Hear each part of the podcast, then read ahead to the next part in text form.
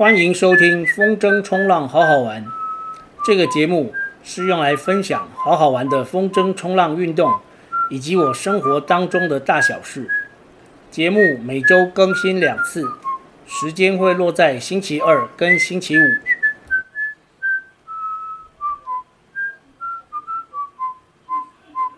六十五集还没有下水，脚就受伤。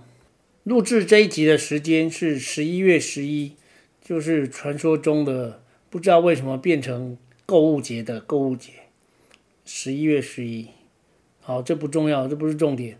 我今天中午其实已经开到观音。今天观音的天气非常好，出大太阳，吹的是东北风。观音当然是吹东北风，应该说观音可以玩的当然就是东北风。可是通常观音的东北风，是那种。味噌汤一样的海的颜色，可是今天不是，今天观音的水是湛蓝。啊，通常我到海边，我会先去沙滩上走一走，看看风向，啊，看看风的大小，用身体体验一下，顺便用手机量一下风风向。这个在之前的几集有提到过，用手机量风向。然后我发现今天的风很棒，海水很蓝。一年当中，观音大概会有少数的几天是五个指头数出来，数是五个指头数得出来的，啊，就是海水的颜色是像北海岸一样，但是非常少，一年当中只有几天。今天就是那几天当中的一天，然后我就开开心心的回到车上，把八米针拿出来打，然后还跟几个已经到的中友打了招呼。那就在我把针打好。手上拎着打气筒要走回车上的时候，我就跟我们那个现任的秘书长，就是博权，跟他聊了几句。就在讲话的时候，我可能因为跟他讲话，所以没有仔细看路，脚就不小心在走进车子的时候拐了一下，然后脚趾就插进旁边的水沟盖，就是左脚的小指，哦，脚扭了一下，我就我当下就觉得。脚不太舒服，然后原本以为没什么事，可是仔细一看呢，左脚的小指竟然被削掉两块皮。哦，大家大家如果有曾经受过这种伤，就是被金属表面刮过的感觉。你刚刮过的时候其实是没有血的，但是你会看着那个伤口呢，由白慢慢的变红，然后血就慢慢渗出来。我就坐在我的车子旁边，就看着我的。被削掉两块皮的小指，看着那个被掀起来的皮，底下的皮肤是白的，然后慢慢变红，接着渗出血来，那血就越渗越多。我本来还想说脚扭一下，休息一下就好。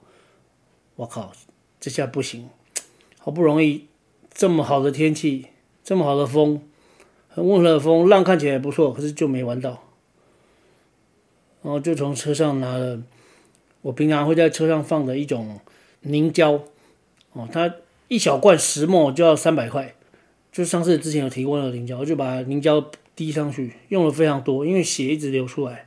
啊，其实我其实我要那个抹凝胶的目的不是要下水，因为我知道已经不可能了，我只是要抹上凝胶，然后赶快贴上透气胶带，开车回家处理伤口。刚好我买了两块新的人工皮，就是上一次上礁石的那一次，上个礼拜二。所以这个十一月呢，我其实是一直在受伤，受伤伤好了之后，本来是手受伤，现在换脚受伤。希望到今天为止，这个血光之灾呢就画下句点。然后我回家之后呢，就处理了伤口，然后把人工皮贴上去。所以今天就没有玩到。看来今天是礼拜四，可能到下个礼拜一才可以下水吧。好，这一集。也没什么好说的，就是要提醒大家，各位玩家下水之前走路要小心哦，聊天的时候要看路哦，不要不小心。可是我仔细看了那个水沟盖，我不禁要抱怨一下，我发现呢，一样一样款式、相同款式的水沟盖，在我们永和那个水水沟盖的那个铁片啊，它是非常的钝，就是看起来没有什么棱棱角角，不锋利，它是圆滑的。可是观音的水沟盖是很锋利的，我觉得那个随便碰一下就会有伤口，难难怪我的左小指会被刮掉两块皮，但这也不能怪别人，毕竟是自己不看路，如果是有十个人都在同一个水沟盖，或在观音这个地方被水沟盖刮到脚，那一定是工程品质的问题啊，就是这水沟盖它太锋利，哦，验收有问题。但是只有我一个人刮到，那就是我自己的问题，我是非常讲理哦，所以就不能怪别人。虽然它水沟盖真的很锋利，但是没人不会有人没事把脚在水沟盖上面磨蹭吧？就是你脚痒的时候也不会在上面拿拿脚在水沟盖上面磨吧？就是走路不小心啊，就不能怪别人哦。好吧，那我就趁这个机会好好休息了，大概休息个四天，四五六日，下礼拜一才能上。那就用这个事件呢做了这一集，祝大家玩风筝冲浪要平平安安，不要还没有碰到水就受伤。所以后来我就悻悻然的把已经打保针的八米针就再收起来，然后又开车回台北。